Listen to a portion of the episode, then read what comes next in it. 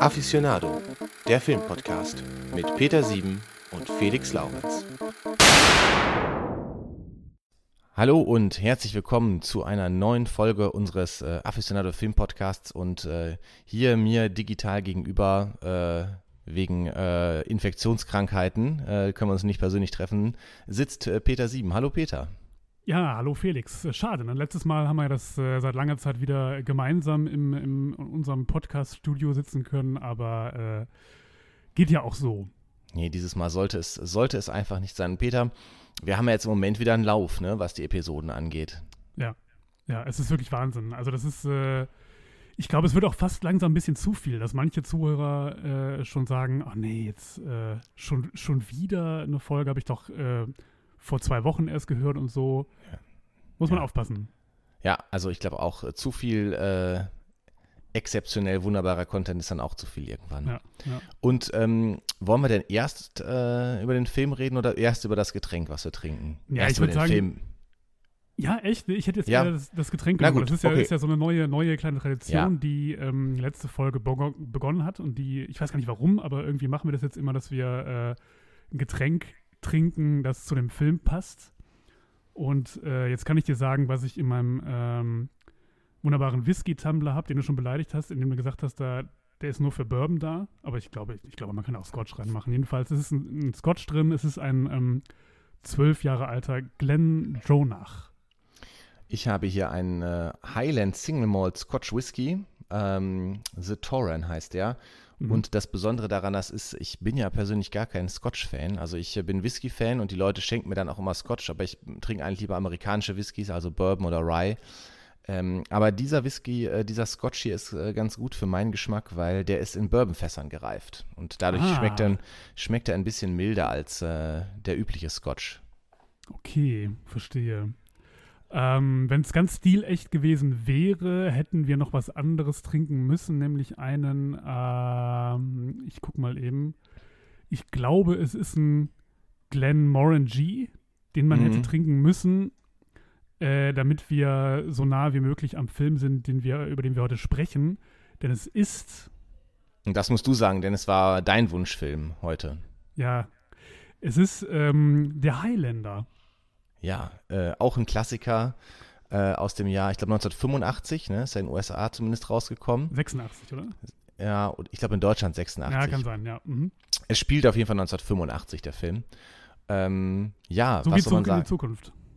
Ja, stimmt. Äh, ein, ein Film, in dem viele spannende Dinge passieren. Ja, äh, was soll man sagen zu diesem Film? Es ist äh, ein, man würde sagen, ein Kultklassiker, glaube ich, ne? Es ist auf jeden Fall ein Kultklasse. Ich möchte echt erst möchte ich nochmal einen, äh, einen Witz erzählen, so Fips Asmussen-mäßig, den ich neulich gemacht habe. Und ich war ein bisschen so begeistert davon, dass ich den auch äh, hier einmal machen muss. Und zwar ähm, gibt es ja auch einen Film über so einen Schotten, der äh, nur sehr wenig Alkohol trinken kann und der heißt Highlander, er kann nur einen heben. das wusste ich gar nicht, dass es das gibt. Großartig. Wunderbar. Ja, genau. Der, der Untertitel dieses Films ist Es kann nur einen geben. Ja. Und ja, dieser Film hat äh, ja einen großen Kultstatus und äh, äh, immer wenn man mit jemandem äh, darüber redet, viele Leute äh, haben, eine, haben eine Erinnerung dazu. Und ich glaube, das ist aber auch irgendwie ein Film, der ist auch, na, besonders bei Leuten, die noch ein bisschen älter sind als wir, angesehen irgendwie, ne? so in den 70ern geboren sind oder späte 60er oder sowas, die den dann irgendwie äh, als Jugendliche gesehen haben. Ähm, da hat er, einen, hat er einen großen, großen Status. Ich persönlich habe diesen Film und deshalb hat er bei mir auch vielleicht nicht die ganze Faszination, aber so später das erste Mal auch gesehen. Da war ich, glaube ich, schon irgendwie Anfang 20 oder sowas. Ah ja. Und äh, das war dann natürlich auch irgendwie 20 Jahre nachdem der Film rausgekommen ist. Insofern bei mir nicht ganz so die Nostalgie-Schiene. Wie ist es denn bei dir eigentlich? Ja, also ich habe den Film ähm, schon gesehen, als ich so vielleicht neun war, vielleicht zehn. Oh. Schon fast ein bisschen zu brutal gewesen für das Alter, in dem ich ihn äh, geguckt habe. Aber äh, auf mich hat er eine, eine sehr große Faszination, äh, Faszination damals ausgeübt. Ich habe den auch sehr, sehr häufig gesehen. Also ähm, schon jetzt lange nicht mehr. Ich habe ihn jetzt seit, seit langer Zeit äh, hier für unseren Podcast äh, nochmal geschaut. Aber ähm, bei mir äh, weckte er sehr, sehr viel Nostalgie. Allein schon die, wenn es schon losgeht mit diesen komischen Geräuschen, äh, die die da haben, wenn die mit den Schwertern unterwegs sind, diese, diese schlechten digitalen mhm. ähm, Wusch, zing, dang. Ich, ich wollte es noch aufgenommen haben. Ich war jetzt irgendwie zu faul und habe es nicht mehr hingekriegt, äh, um es einmal abzuspielen. Aber das sind ja super alberne äh, Schwertkampfgeräusche. Aber sobald ich die höre, bin ich, bin ich schon wieder irgendwie, ähm, bin ich schon verzaubert. Ja, also zum, zum Start des Films habe ich mir auch äh, aufgeschrieben, dass der irgendwie doch sehr im Gedächtnis bleibt. Auch allein diese Wortwahl. Ne? Da wird ja so ein bisschen Star Wars-mäßig dann so ein Intro vorgelesen, worum es mhm. geht. Das wird dann gelesen von äh, Sean Connery, der auch eine Rolle hat im Film. Und dann fallen dann so, so, so Wendungen wie aus der Dämmerung der Zeit und die Zeit der Zusammenkunft und Kampf bis zum letzten Mann und dann mit der Stimme von Connery und dann kommt direkt ein Song von Queen. Ja. Äh, da ist irgendwie schon ganz klar, wir sind hier tief in den 80ern und äh, viel mehr 80er, auch wie du sagst schon, mit dem Sound und auch mit dem ganzen Look dieser, der Produktionsfirma und so weiter und Queen und so, das ist so quintessential 80s irgendwie. Ja, ja, voll. Ich habe auch überlegt, ob die diesen äh, komischen Schwertkampf-Sound, ob das so ein Erbe von Star Wars ist, wo, wo es ja diesen, diesen typischen Laserschwert-Sound gibt und man dachte irgendwie, äh, dass man das so ein bisschen, bisschen überträgt, weil es, es ist halt immer, immer dasselbe Geräusch, egal was sie mhm. da gerade machen mit, mit ihren Schwertern und äh, es ist halt völlig unnatürlich, aber es ist halt irgendwie auch ikonisch. Ja, das stimmt. Also, ähm, ja, vielleicht äh, hat man gedacht, äh, wo bei Star Wars so äh, dieses, äh, dieses Geräusch von Schwertern, die aufeinander prallen, äh, so im Gedächtnis geblieben ist, machen wir das auch mal. Auch, ja. Das müssen wir einmal anstoßen eigentlich, ne? Ja. ja, also dann, es kann nur einen geben, Peter. Es kann nur wer das Ende des Podcasts erlebt. Ja. Ja, sehr leckeres Getränk, kann ich nur empfehlen. Ist nicht so äh, fies rauchig, wie Scotch, äh, Single Malt Scotch sonst oft ist, sondern ein bisschen milder in der Note, aber man schmeckt auch das Scotchige heraus. Ja, das ist bei mir aber auch so. Ich hätte, ich hätte nämlich auch noch einen, ähm, ich weiß gar nicht, wie man den richtig ausspricht, einen Lafroig. Lafroig. Ja, Lafroig. Ja, ich weiß auch nicht. Der ist sehr, sehr rauchig und der hier ist aber sehr, sehr mild und das mag ich eigentlich auch lieber. Insofern. Ja, ich habe auch noch einen anderen Scotch hier, ähm, der ist aber dann auch mir doch, da habe ich immer das Gefühl, man trinkt so ein Lagerfeuer. Mhm. Und äh, da bin ich kein Fan von. Ja, ganz im Gegensatz natürlich zu der Hauptfigur des Films, über den wir heute reden. Ähm, der ist ja Schotte und deshalb heißt der Film ja auch Highlander. Richtig. Aber, aber ähm, komischerweise beginnt der Film ja gar nicht in Schottland, sondern nee. in, in New York.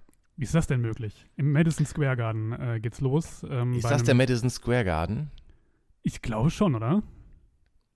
Habe ich jetzt gar nicht drauf geachtet, ob es ist. Also es ist irgendwie eine große Halle auf jeden Fall in New York. Es ist eine große Halle in New York. Es könnte der Madison Square Garden sein und äh, da passiert ein, ein, ein Wrestling-Kampf. In den 80ern hätte man in Deutschland gesagt, äh, da wird gecatcht. Ja, das stimmt. Aber äh, heute würde man auch sagen, es ist Wrestling. Und ähm, dann sitzt da ein Mann im Publikum und äh, ja, diese Gewalt im Ring, die löst bei ihm Erinnerungen aus. Ähm, an seine Jugend im, im äh, schottischen Hochland, in dem kleinen Ort Glenfinnan. Und ähm, ja, und da ist dann, äh, gibt es dann auch eine Rückblende äh, im, im Film ins, ins Mittelalter, ins, ins 17. Jahrhundert und ähm, ja, und das ist so, so äh, das Hauptstilelement dieses Films. Oh, du winkst mit der Hand, da habe ich was falsch gesagt. Jetzt muss ich ja sagen, also äh, das ist ja erstens nicht im 17. Jahrhundert und zweitens wäre das auch nicht das Mittelalter. Das äh, ne, ist natürlich. Ja, in die Renaissance oder so.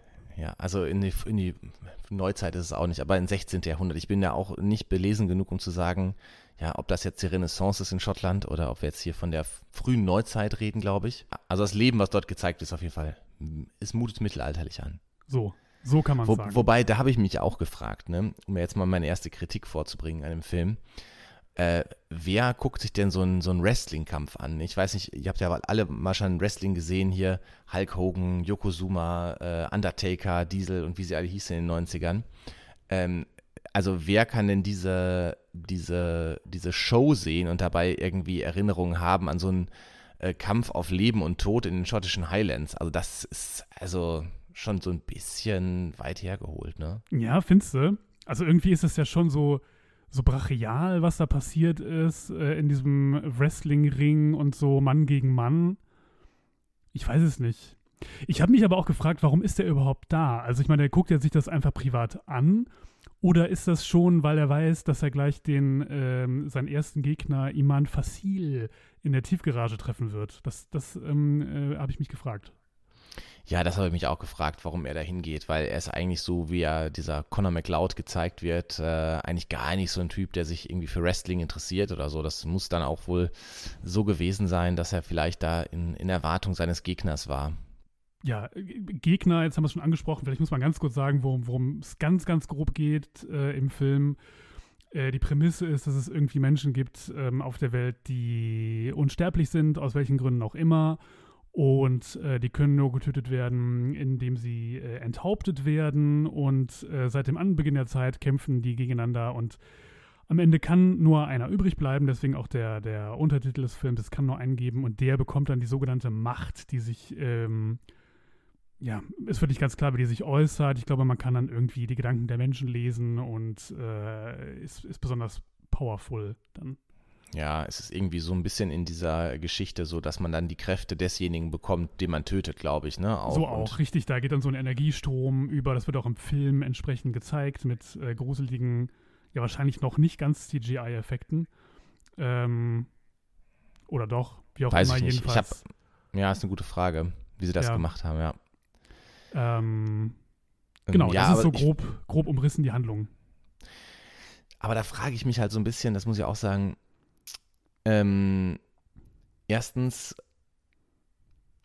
wann werden denn solche Leute geboren? Da müssen ja irgendwann keine mehr geboren werden, wenn es nur einen geben kann. Das heißt, man schließt aus, dass zu einem gewissen Zeitpunkt auch kein weiterer dieser Unsterblichen geboren ja, wird. Das ist richtig. Und, und äh, das muss ich jetzt anmerken, hier ist ja auch ein bisschen sexistisch, denn es gibt ja keine unsterblichen Frauen, das sind nur Männer. Das stimmt, das stimmt, das ist völlig sexistisch. Wobei, man weiß es nicht genau, wenn ich das richtig im Kopf habe, ist ja die Regel, ähm, dass derjenige, der unsterblich ist, das erst merkt, wenn er das erste Mal gewaltsam getötet wird.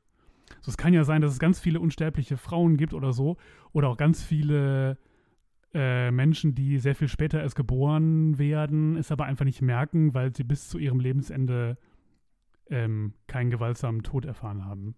Ich meine, es kann natürlich auch sein, dass es Frauen gibt und wir die nur nicht gesehen haben. Ne? Also wir sehen insgesamt, glaube ich, nur vier oder fünf Unsterbliche und es gab ja wahrscheinlich deutlich mehr und vielleicht ist das auch einfach Zufall, dass wir keine Frau gesehen haben. Ja, aber ja. wahrscheinlich ist es einfach, weil, weil der Actionfilm der 80er Jahre das genau Ja, natürlich. Wollte. Ja, natürlich. Das ist, das denke ich auch, wird der Grund sein. Ja, ähm, genau, das ist so die, die Prämisse und ähm, irgendwie eine der ersten Szenen ist auch diese, so eine, so eine, so eine seltsame Szene in einem Parkhaus, in der Tiefgarage. Mhm wo der Conor McLeod dann läuft und dann taucht dieser äh, andere Gegner auf. Iman äh, Ich habe ich hab mir aufgeschrieben, komischer Anzugtyp. Äh, ja. der dann da steht. Weil es ist so, es ist so, es ist so auf einmal, es ist so, ähm, man sieht diesen Wrestling-Kampf, man sieht so ein Flashback und auf einmal kämpfen da zwei Leute mit Schwert in der Tiefgarage. Ja. Ja, was, was mich jetzt nochmal, also mich hat das als, als Kind schon sehr irritiert und jetzt eher so ein bisschen genervt, dass der, dieser erste Gegner dann äh, in so einem Flick-Flack-Move sich durch diese Tiefgarage ständig bewegt. Das, das fand ich als Kind ein bisschen verstörend und äh, jetzt eher so albern. Was soll das? Also, ähm, was wollte man denn, also was, was, es war so, es war einfach, diese Szene war auch zu lang, weil er einfach eine relativ lange Strecke im, im Flickflack-Lauf äh, sich, sich fortbewegt und, und das, das macht ist, einfach überhaupt keinen Sinn. Das ist witzig, dass du das sagst, weil ich mir auch, auch aufgeschrieben zu dem Kampf zwischendrin mal ein komischer Salto. Warum? Und ähm, ich fand auch, äh, und da hatte ich so ein bisschen das Problem mit dem Kampf, dieser Salto, ja. Aber auch insgesamt äh, kann man den Bewegungen nicht so ganz folgen. Die tauchen auf einmal irgendwo wieder auf, sind mhm, weg und tauchen ja. an einer ganz anderen Stelle wieder auf, wo es halt nicht so ist, dass man den Kampf irgendwie wirklich nachvollziehen ja. kann und die Dramatik, sondern man, ist es ein bisschen schwierig, weil sie so willkürlich irgendwo auftauchen und verschwinden oder so. Ne? Und das, genau das, ich, äh, genau das habe ich auch gedacht und ich finde, dass das bei ähm, vielen dieser Kämpfe so ist, dass da sehr schnell geschnitten wird und man den, den eigentlichen Kampf nicht sieht. Und ich habe ähm, mir dazu folgende Frage gestellt. Es ist ja so, dass der, der Hauptdarsteller Christopher Lambert, Lambert, wie spricht man es aus? Ich weiß es Lam nicht. Lambert, glaube ich, ne? Fr Französisch-amerikanisch ja. jedenfalls. Ähm, ähm, dass der ja sehr, sehr, sehr kurzsichtig ist und ähm, eigentlich eine Brille tragen muss und keine Kontaktlinsen tragen kann. und deswegen diese Kämpfe auch immer so ein bisschen gefährlich waren. Ob das auch ein Grund dafür war, dass man möglichst wenig am Stück die Leute sich hat mit dem, mit dem Schwert bekämpfen lassen, damit einfach keiner stirbt am Set. Äh, oder ob es einfach so eine 80er-Jahre-Sache ist, dass man einfach so schnell geschnitten hat ähm, oder so. Ich weiß es nicht genau, aber das ist mir auch aufgefallen. Ja, ich denke mal, das wird eine Sache sein. Dann ist es natürlich oft so, dass solche Schnitte, es wird ja heutzutage im Kino in Kampfszenen noch viel inflationärer eingesetzt. Das natürlich auch so ein bisschen äh, faul ist, weil dann muss man äh, die, die Kampfszenen nicht äh, gut choreografieren, weil man durch Schnitte halt äh, lauter Sachen wieder wettmachen kann und dann sieht auch auf einmal irgendwie ein 65 äh, Jahre alter Liam Neeson aus wie so ein Kampfkunststar und ähm, generell würde ich sagen, dass in den 80ern noch eher weniger mit diesen Schnitten gearbeitet wurde als heute oder in den letzten 10, 20 Jahren, ähm, wo noch viel Kämpfe wirklich choreografiert wurden. Ja, wobei man kennt das aus diesen Martial Arts Film der, der 80er, 70er, 80er Jahre, wo sehr viel geschnitten wurde, außer bei den Jackie Chan Filmen, der ja da irgendwie sehr viel Wert drauf gelegt hat. Aber ansonsten sieht man das schon, gerade bei so, bei so Schlägereien und so ist es schon, schon typisch in den 80ern, dass dann, dass dann so geschnitten wird. Kommt immer drauf an, finde ich, welche Rolle der Kampfsportler diese Szenen da spielen. Also ich finde in so einem Film wie Bloodsport zum Beispiel, fällt mir jetzt spontan ein, mhm. da ist es ja auch schon wirklich ganz gut choreografiert, dann wird auch mhm. schon sehr viel Stimmt. gezeigt. Wobei man natürlich auch sagen muss, dass, dass der Kampf da äh, sehr im Mittelpunkt steht. Aber, ta aber tatsächlich insgesamt ist mir das auch aufgefallen und es ist auch alles, also, es mutet halt irgendwie ganz seltsam an diese Szene. Ne? Auf einmal äh, ähm, äh, dann besiegt er seinen Gegner, der McLeod, und äh, haut ihm den Kopf ab. Und auf einmal äh, gehen überall die Lichter der Autos an und die Autos verlieren Benzin und explodieren auf einmal. Ja, weil er, weil er natürlich die, die ähm, Energie von dem, von seinem, von seinem Gegner so, so austritt und dann da, ja, ja. weiß ich nicht, Dinge anrichtet. Ja, also ich habe die. Halt es ist halt alles viel, viel Effekt. Das ist so wie mit, ähm, wenn es wenn, diese Schwertkämpfe gibt, äh, gerade wenn es dann äh, zu diesen diesen wichtigen Schwertkämpfen kommt zwischen McLeod und seinem äh, Erzgegner Kurgan, über den man vielleicht noch kurz reden muss später. Ähm, dann gibt es ja auch immer dieses Funkengesprühe. Und da finde ich es aber ganz witzig, habe ich gelesen, dass ähm, das ganz analog passiert ist, indem man die Schwerter einfach an Autobatterien angeschlossen hat. Die standen einfach unter Strom. Ach krass, okay, ja. das ist ja interessant. Ja. Ich fand halt insgesamt, das muss nur loswerden, vieles von diesem ganzen Setting und so, das mutet halt, hat mich sehr an so, äh, an so äh, Settings von Anime-Filmen oder Serien erinnert, ne? Diese Ach. ganze Idee mit, ähm, es kann nur einen geben und diese Unsterblichen, die unter uns wandern, aber auch diese ähm, übermenschlichen Kräfte, die dann dargestellt werden, diese Brutalität mit dem Kopf abschlagen und irgendwie ganz viel davon, finde ich, sind so Motive, die auch äh, gut in so einem äh, östlichen Anime äh, ähm, auftauchen könnten finde ah, ich. Und auch diese, mhm. sie leben so un verdeckt unter uns und so. Und ähm, dieses harte Training, das ist ja auch mal so ein klassisches Motiv dann oder so. Ich finde, da habe ich schon ganz viel dran gedacht, dass es da gewisse Überschneidungen gibt. Wobei dieses äh, Sie leben verdeckt unter uns ist ja so ein relativ klassisches Superheldenmotiv, ne? Also bei so Comics ähm, irgendwie, äh, wo, wo Leute ein Doppelleben haben und äh, quasi parallel von, von unserer Gesellschaft noch so eine Spezialgesellschaft existiert von Leuten, die da irgendwie im Geheimen Superkräfte haben und so. Ja, wobei die ja dann zumindest in ihrer Rolle als äh, Superhelden öffentlich werden. Ne? Also und hier ist ja wohl sowohl verdeckt, dass es diese Unsterblichen gibt, als auch sie treten nicht in die Öffentlichkeit mhm, ja. als Unsterbliche. Aber das habe ich halt noch gedacht. Vielleicht ist es auch Quatsch, aber ich fand äh, irgendwie diese Anleihen sind schon so ein bisschen da. Ja, ja, okay. Ich weiß noch, wo du jetzt gerade Setting sagst, dass ich ähm, als, als Kind oder so, als ich den äh, so die ersten Male gesehen habe, äh, den Film, dass ich am liebsten immer die Szenen mochte, die im vermeintlichen Mittelalter oder in der Renaissance oder wie auch immer die Zeit jetzt heißt, ähm, spielen, dass ich das immer, immer am liebsten gesehen habe, weil das sah irgendwie am coolsten aus in, in Schottland, wenn die da unterwegs waren und so. Und das fand ich auch jetzt nochmal so. Also ich fand die Bilder schon stark. Das spielt ja tatsächlich in den, in den Highlands, äh, unter anderem in, in Glencoe, wo ich auch mal war. Das ist ja so eine, so eine ähm, Gegend, die tatsächlich äh, sehr, sehr bedrückend auch wirken kann. Da gab es ja dieses berühmte Massaker von, von Glencoe und so. Und es, da passt es einfach sehr, sehr gut zu diesem Film.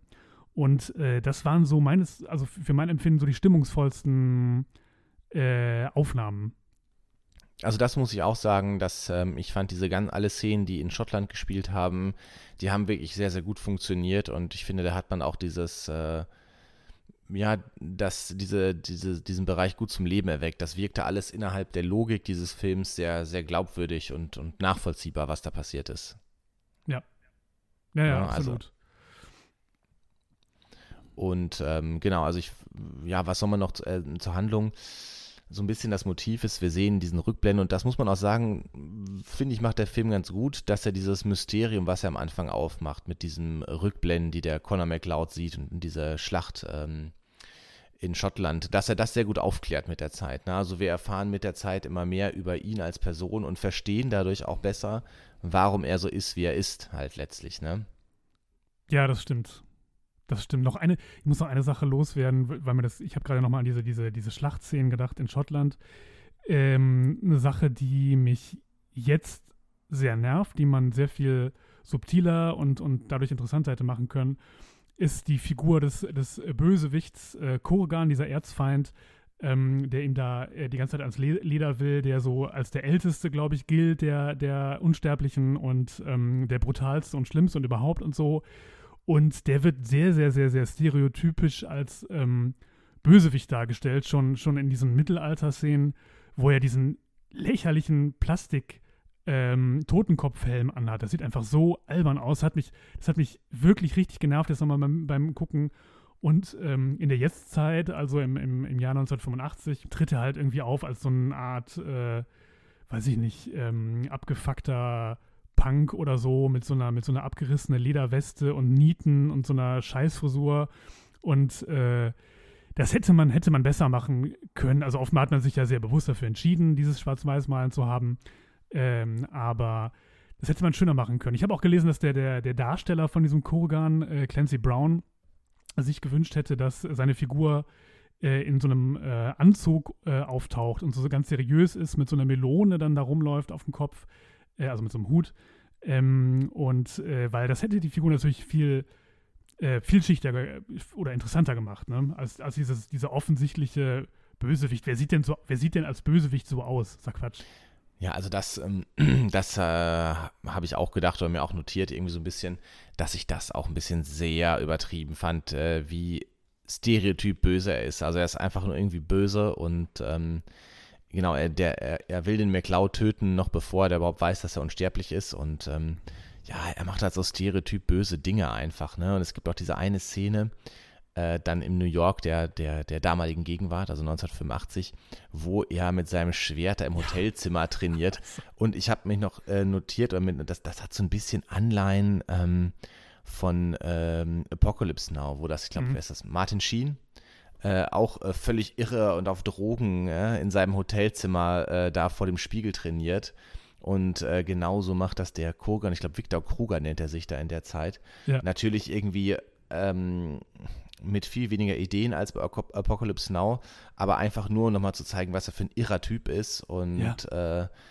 Äh, der dann auch irgendwie einfach mal wild irgendwelche Leute bedroht und äh, sowas, ne? Also das ist halt und ähm, irgendwelche Geistlichen beleidigt und Nonnen oder sowas, einfach weil er es kann und ja, also der Film macht das natürlich ganz bewusst so, dass er so stereotyp dargestellt wird, aber ich hätte es auch schöner gefunden, irgendwie, wenn der, der Bösewicht oder der Antagonist da irgendwie eine, eine nachvollziehbare ja, genau. Motivation genau. gehabt hätte, jenseits von er ist böse und möchte, möchte mächtig sein so ein Hauch mehr ähm, Realismus im Sinne von, von äh, Kohärenz innerhalb dieser, dieser Welt oder so hätte ich auch schön gefunden. Auch wo du gerade diese Szene ansprichst, die fand ich auch super schlecht. Ähm, äh, wie, wie, er dieses Schwert äh, aus diesem Koffer holt und da so zusammensteckt, wie so ein, wie so ein Auftragskiller sein Gewehr irgendwie zusammenbaut. Was ja auch einfach Quatsch ist. Also wie, wie soll dieses Schwert funktionieren, wenn es aus drei Teilen besteht? Also ist doch, ist doch blöd. Ähm, und äh, das muss ich direkt mal, jetzt wo wir schon mal über ihn reden, ähm, fragen, ist das, das Motiv des Films ist ja, es kann nur einen geben, dass am Ende ein Highlander übrig bleibt, der dann diese ganzen Superkräfte bekommt. Und ich habe mich gefragt, was wäre denn passiert, wenn es keinen Kurgan geben würde? Die sich mhm. dann diese, die, man sieht ja eigentlich, der, ähm, der, der Conor McLeod kommt ja mit anderen Unsterblichen eigentlich gut aus und die tun sich auch nichts und die sind cool miteinander und mhm. ne, so. Und da frage ich mich, was wäre denn dann gewesen? Dann hätte es ja Nieden eingegeben, wenn es nicht diesen Kurgan gegeben hätte, der irgendwie umgebracht werden muss von anderen Sterblichen, damit er nicht diese Macht bekommt.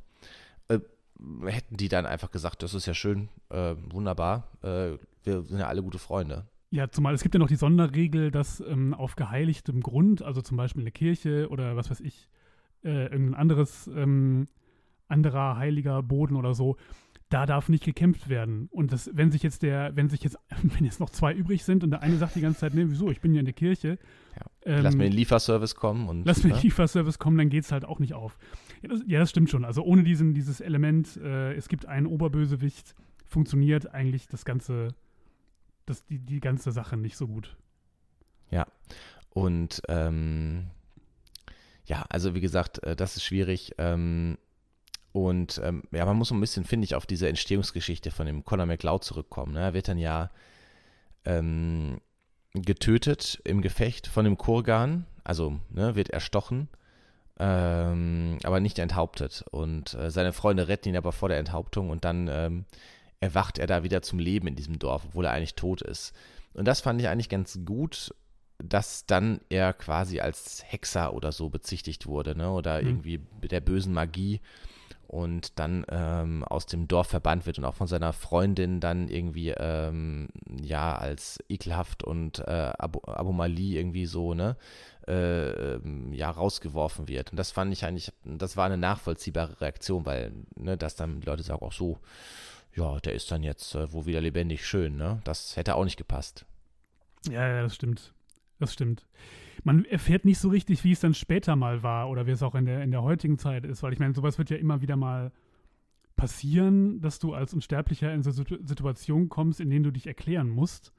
Aber da, da sagt der Film eigentlich gar nichts drüber. Also, dass es irgendwie Leute gibt, die komischerweise, was weiß ich, einen Flugzeugabsturz überlebt haben oder so. Das muss ja alles mal vorgekommen sein in der Logik dieses Films. Aber das spielt nicht so eine Rolle. Ja, er hat ja seit danach dann laut der Logik des Films äh, mehr oder weniger verdeckt gelebt. Ja, aber es kann ja dann zufällig passieren, wenn du jetzt irgendwie, wie gesagt, wenn du jetzt der Einzige ja. bist, der einen Flugzeugabsturz überlebt, ähm, dann wirst du dir ja Fragen gefallen lassen müssen. Ja, das stimmt. Ähm, es ist ja auch so ein bisschen so, dass der Film ja auch darauf eingeht, ne, indem halt in der Jetztzeit dann ermittelt wird, was ist denn da los und natürlich, äh, die, also diese, die letzten äh, Unsterblichen kommen ja da in New York zusammen, ja. weil sowas dann immer New York ist und ähm, und äh, dann gibt es ja diese Serie von Enthauptungen und so. Natürlich zieht das auch die Aufmerksamkeit der Polizei auf sich. Die aber auch so ein bisschen trottelig dargestellt wird. Ne? Es gibt diese eine Szene, wo, wo irgendjemand zu dem Hauptermittler oder so sagt, ja, wir hatten doch neulich noch so eine Enthauptung in New Jersey, das war fast genauso. Und er sagt dann, ja, das war drüben in New Jersey, das interessiert mich doch nicht. Oder ist das so ein New York-Witz? Das ist, ja, das ist so ein bisschen New York-Witz natürlich, ne? Weil man so New York, New Jersey, diese Fehde und so, ne? Ist ja schon, ich, ich habe das jetzt so ein bisschen als New York-Witz abgehakt. Da sind übrigens so ein paar Sachen, wo man sagen muss, da ist der Film auch schlecht gealtert oder das könnte man heute echt nicht mehr so machen, äh, wo, wo wir gerade über New York-Witze oder so reden, wo der Ermittler sagt, äh, ist am Telefon und äh, redet mit irgendwem und sagt dann, ja, unglaublich, äh, da beschwert sich einer, weil der vietnamesische Nachbar seinen Hund verspeist hat. Also, ja, ja, oder in irgendeiner Szene ähm, habe ich, irgendwie wird der McCloud ja auch wegen irgendwas beleidigt, er sei schwul oder sowas, ne? Ja, ja, stimmt. Bei diesem Verhör, glaube ich, ne? Mhm. Ja, mh. ja, ja, das stimmt. Da, äh, das sind so Sachen, die würden heute ja nicht mehr, nicht mehr durchgehen.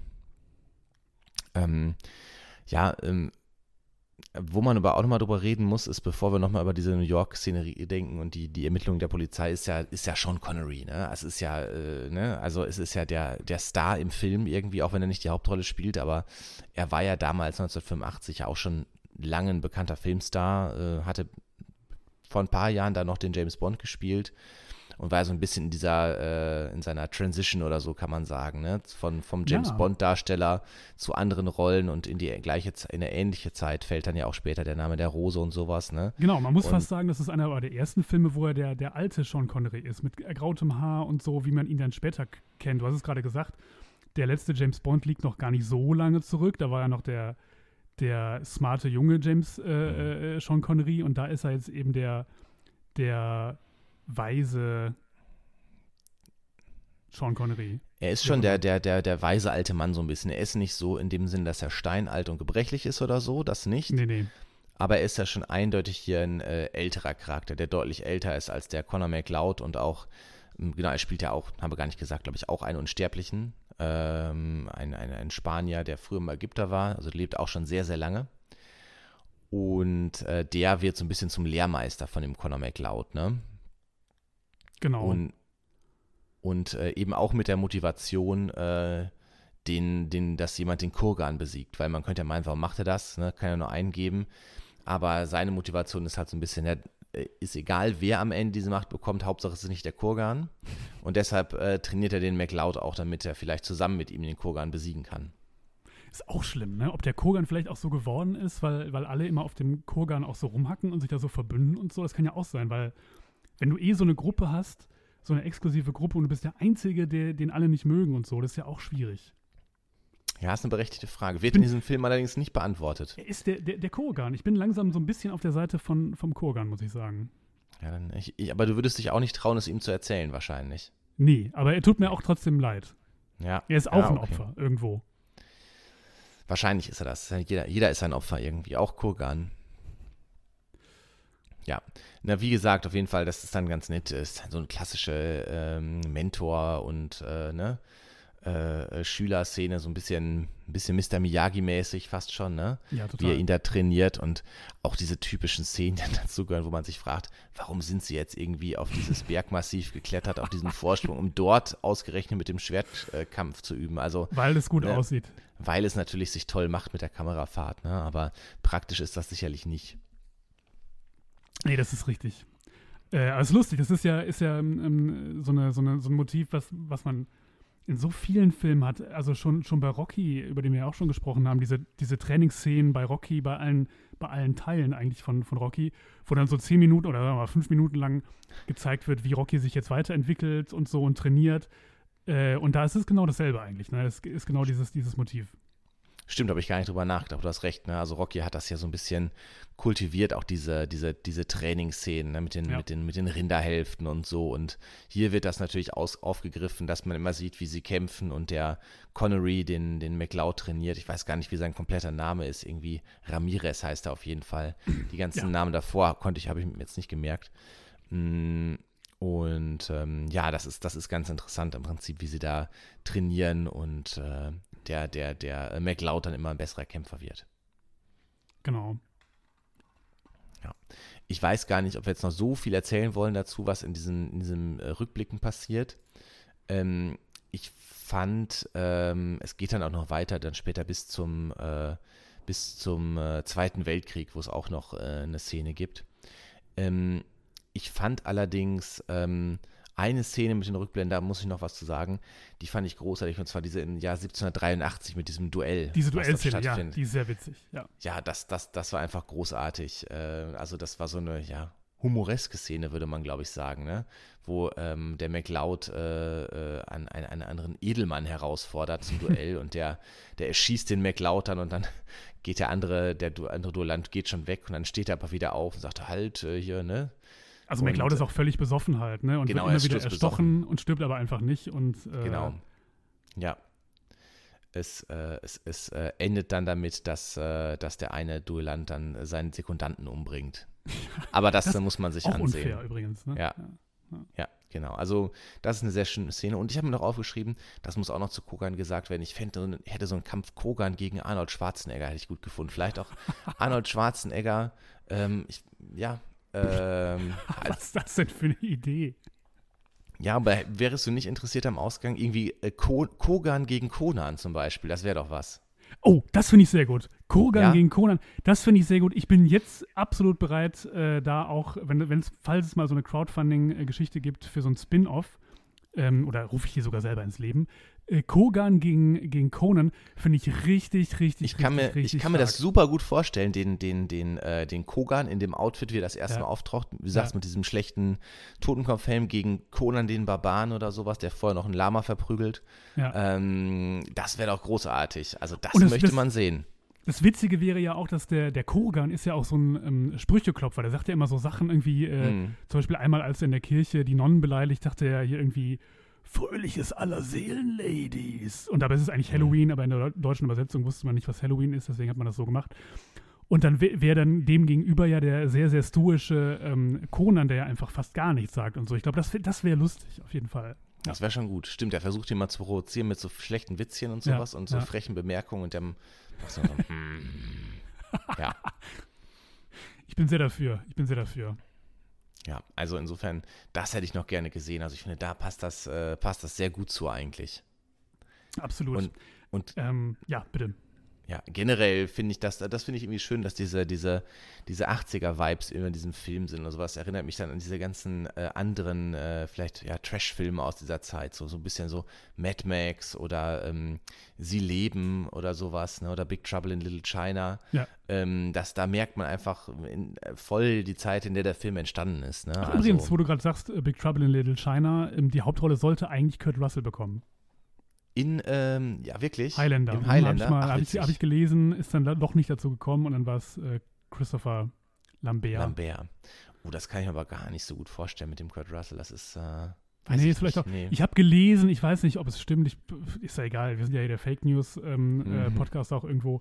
Äh, dass Goldie Horn, die damals seine, seine Lebensgefährtin war, ihm davon abgeraten hat, von dieser Rolle.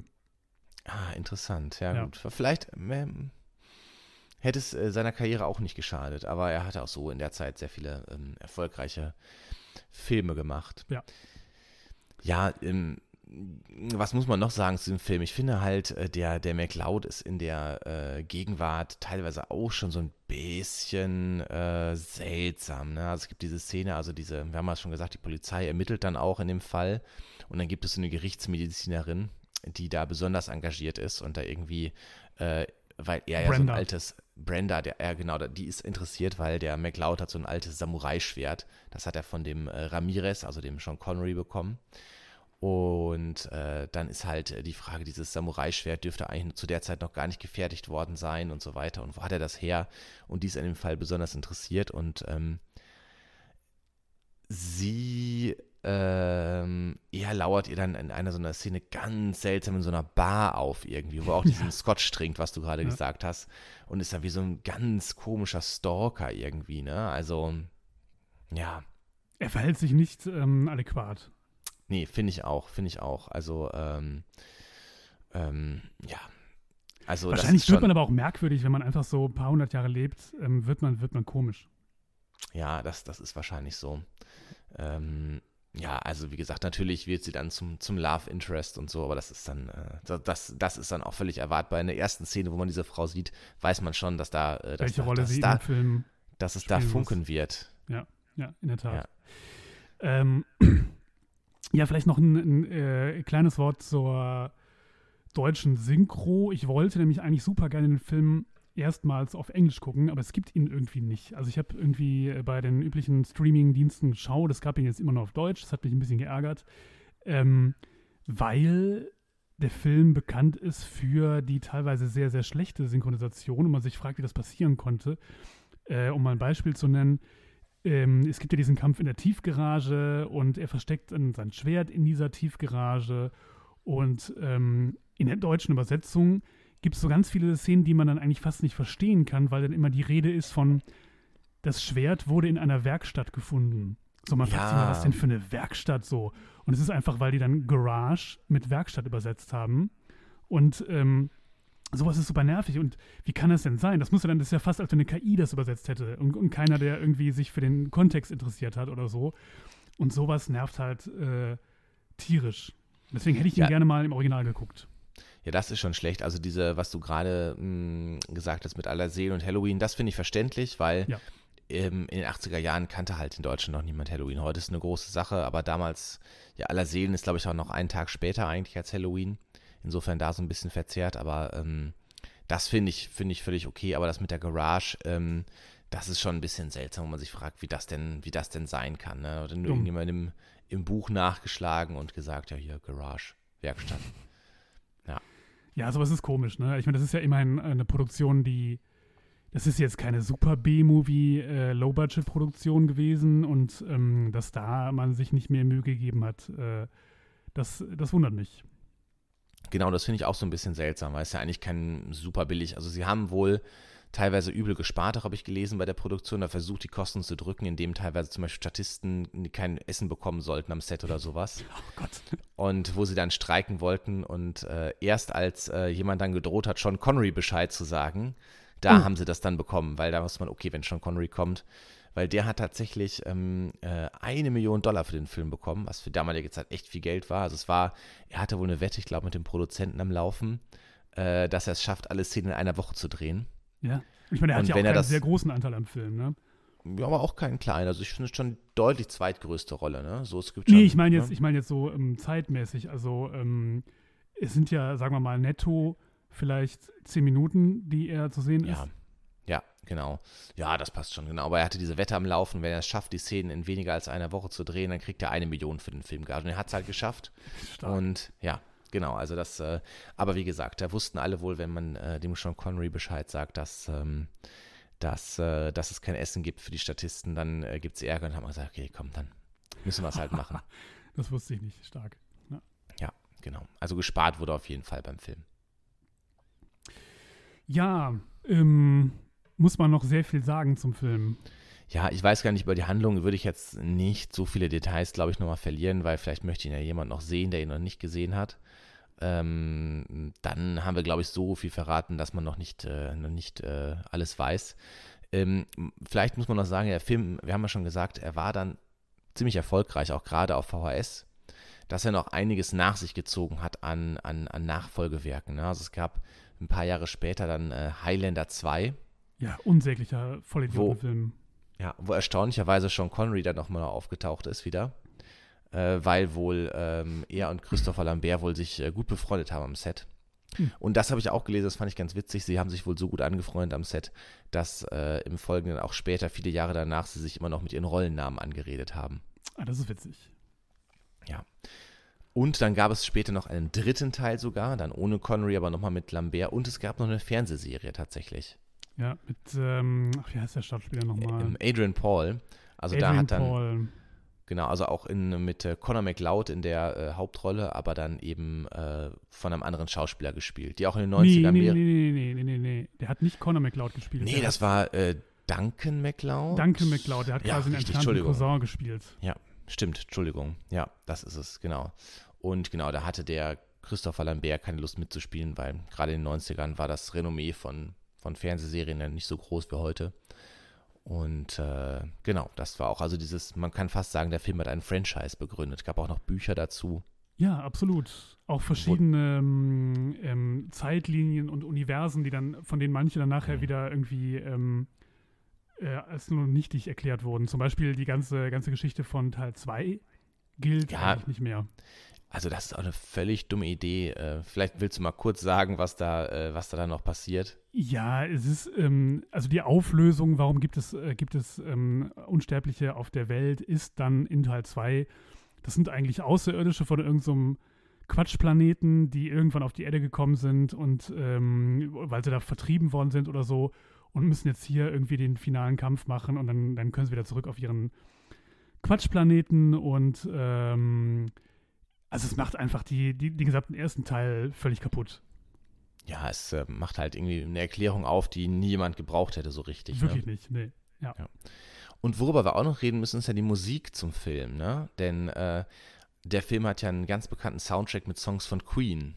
Eigentlich hat er gar keinen Soundtrack. Es gibt keinen offiziellen äh, Soundtrack zu diesem Film, was ja auch ganz interessant ist, aber ähm, das sind jetzt äh, da, ja, das sind Korinthenkackereien. Du hast es gesagt, es ist äh, Queen hat, den, hat die, die, die Musik gemacht.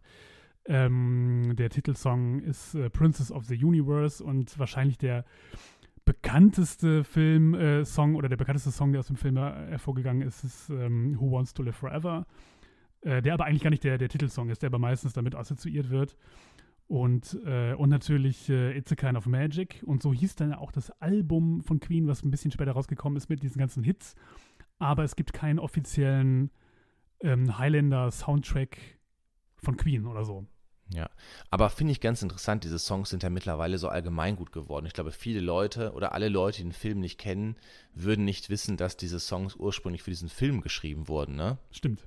Ja. Also die haben danach total ihr Eigenleben entwickelt. Ich find, also ich habe ja vorhin gesagt, äh, man, man, spürt die 80er raus, aber ich muss ehrlich sagen, äh, ich habe es hier schon geschrieben, glaube ich, letztens. Ich bin nie ein großer Queen-Fan gewesen. Wie ist das bei dir eigentlich? Kann ich schon nachvollziehen. Es ist halt alles ein bisschen sehr opulent und diese Gitarrensoli und so. Das ist auch nicht so unbedingt mein, äh, mein Geschmack. Andererseits ist, gehört Queen zu den Bands, die mich so äh, schon so ein bisschen in Richtung Musik ähm, geführt haben oder so. Also, dass ich mich dafür interessiere und ähm, diese, dieser Song Who Wants to Live Forever ist super kitschig, äh, aber trotzdem irgendwie auch, auch toll und äh, ja, also ich, ich mag die Musik dann schon, schon ganz gerne. Ja, also ich finde auch in diesem Kontext zu diesem Film äh, passt das sehr gut und äh, war das ein großer Glücksfall natürlich für den Film, dass sie diese Songs bekommen haben.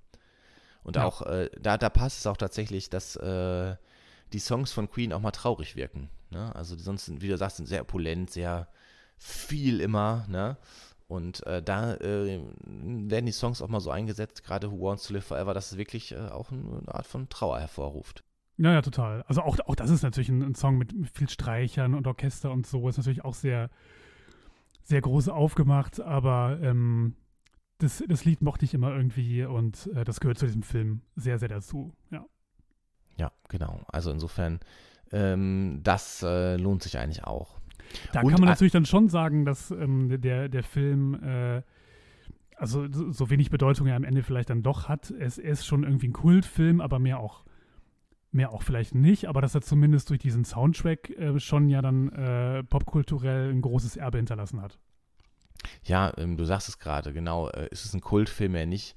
Ja, also es ist ein Film, der äh, eine treue Anhängerschaft hat, würde ich mal sagen, und der ja. auch äh, in der Kritik mit der Zeit eher besser weggekommen ist als, ähm, als ursprünglich. Ne? Also äh, ich habe nochmal nachgeguckt, Variety hatte damals, also zeitgenössische Kritik geschrieben, äh, Entertaining Moments, but the total work is a mess.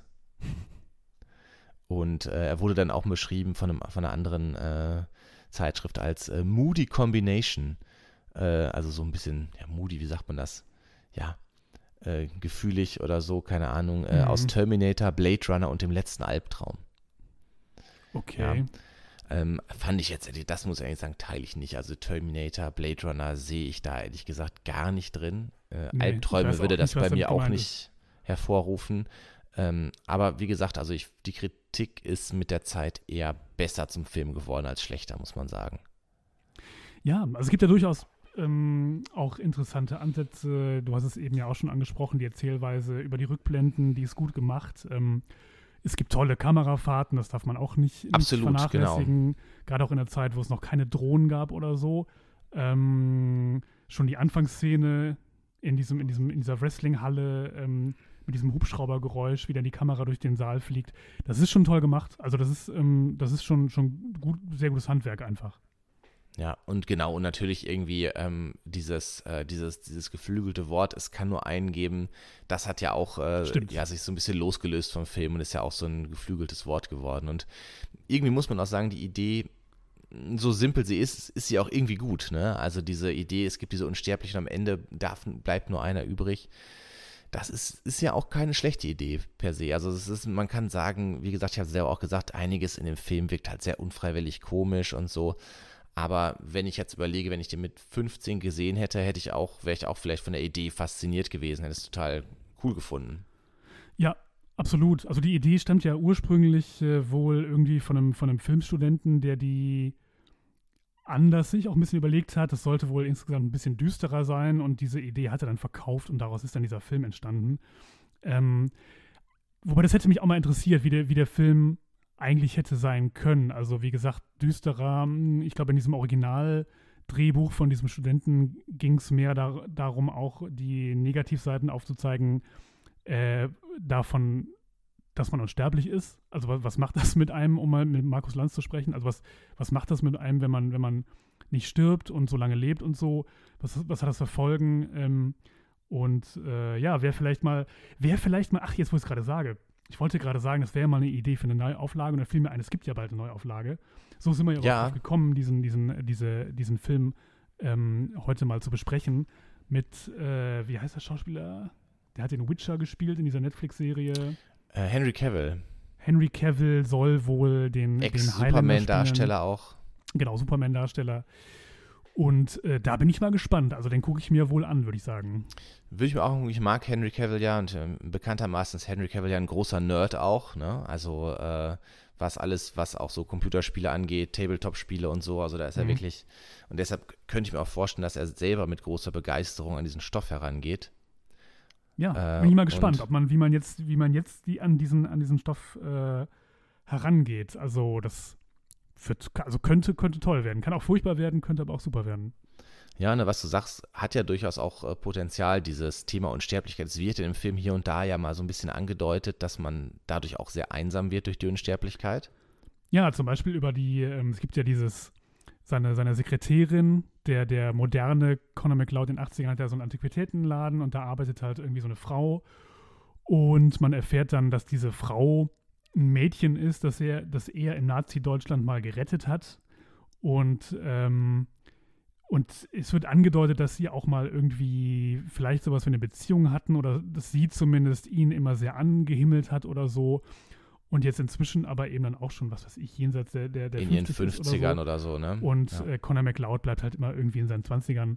Wobei das auch ja. irgendwie komisch ist, weil er sieht nicht aus wie jemand, der in, in den 20ern ist, sondern eher wie jemand, der 40 mhm. ist. Aber Wobei der ähm, Darsteller gut. tatsächlich nicht mal 30 war zu dem Zeitpunkt des Films. Ne? Aber du hast schon recht, also aus heutiger Sicht würde man auch sagen, sieht er doch älter aus als ne, 30. Finde ich, find ich schon. Der Lambert war damals, glaube ich, 28, 29 oder sowas. Okay, okay. Aber er sieht, nicht, er sieht nicht aus wie, wie Anfang 20. Ich glaube, die, die Rolle Nein. soll Anfang 20 sein und so sieht er nicht aus.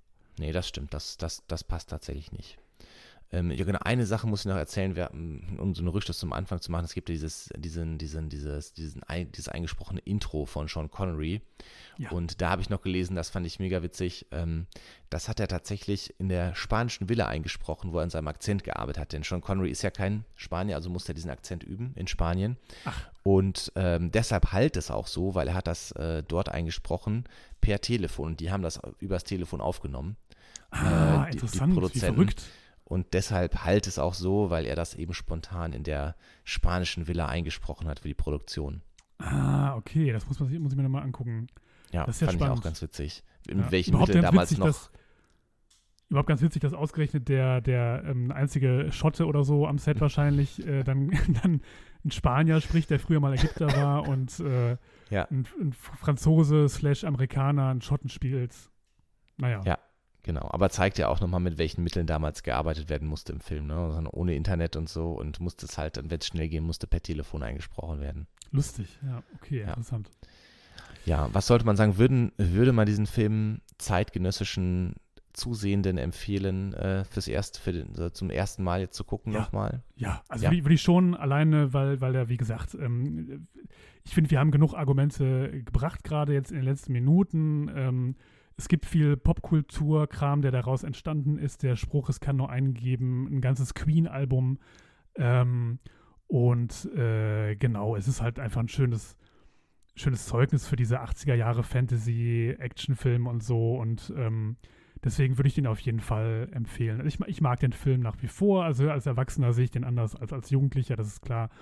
Ähm, aber ich, ich, es, ist ein, es ist ein Film, den man, den man sich anschauen sollte, als Filmfreund. Oder Freund? Ja, also ich würde auch sagen, als Filmfreund, wenn man einfach mal nochmal so ein bisschen diese, du hast ja gerade richtig gesagt, Science-Fiction, Fantasy-Welt dieser 80er Jahre, ich habe ja vorhin auch schon ein paar Filme genannt, Mad Max, äh, Sie leben, Big Trouble in Little China und so weiter.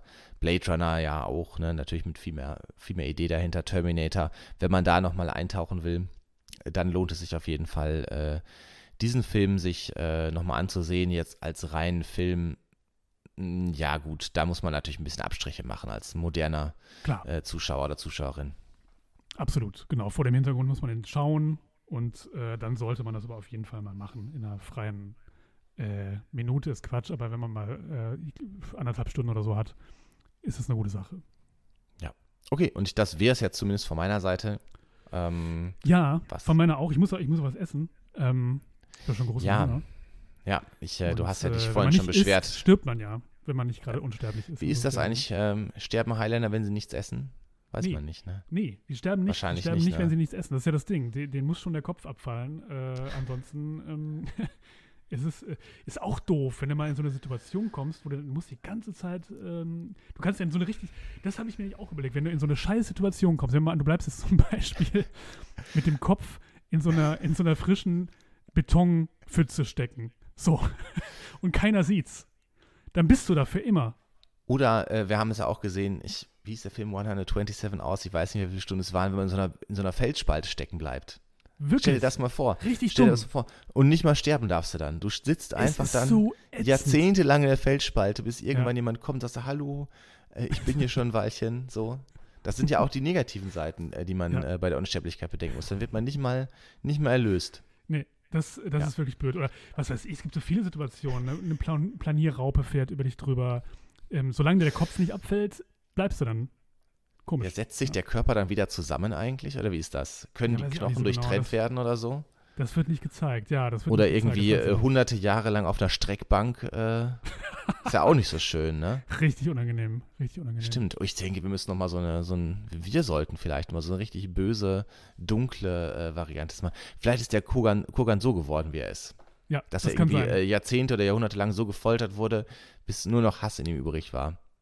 Ja, ja, ja, oder der ist irgendwo, ähm, weiß ich nicht, so richtig, einmal so richtig dumm hingefallen. So, oder lag der da so eine ganze Weile lang, lag der einfach so Bananenschale. Da stelle ich mir aber vor, wie so. beim Gullideckel stolpert oder sowas, ne? Oder ja. Bananenschale, ja. So. Man weiß es ja. nicht. Und neben ihm lag Donald Duck. Kann sein. Kann ich nicht ausschließen. Ja, natürlich auch bei einer Bananenschale gestolpert ist. Aber Donald, Donald Duck ist ja auch unsterblich, insofern. Äh, das, das stimmt. Gut. Nun gut, in diesem so. Sinne verabschieden wir uns und äh, sagen äh, bis zum nächsten Mal. Bis zum nächsten Mal. Ciao, ciao. Tschüss.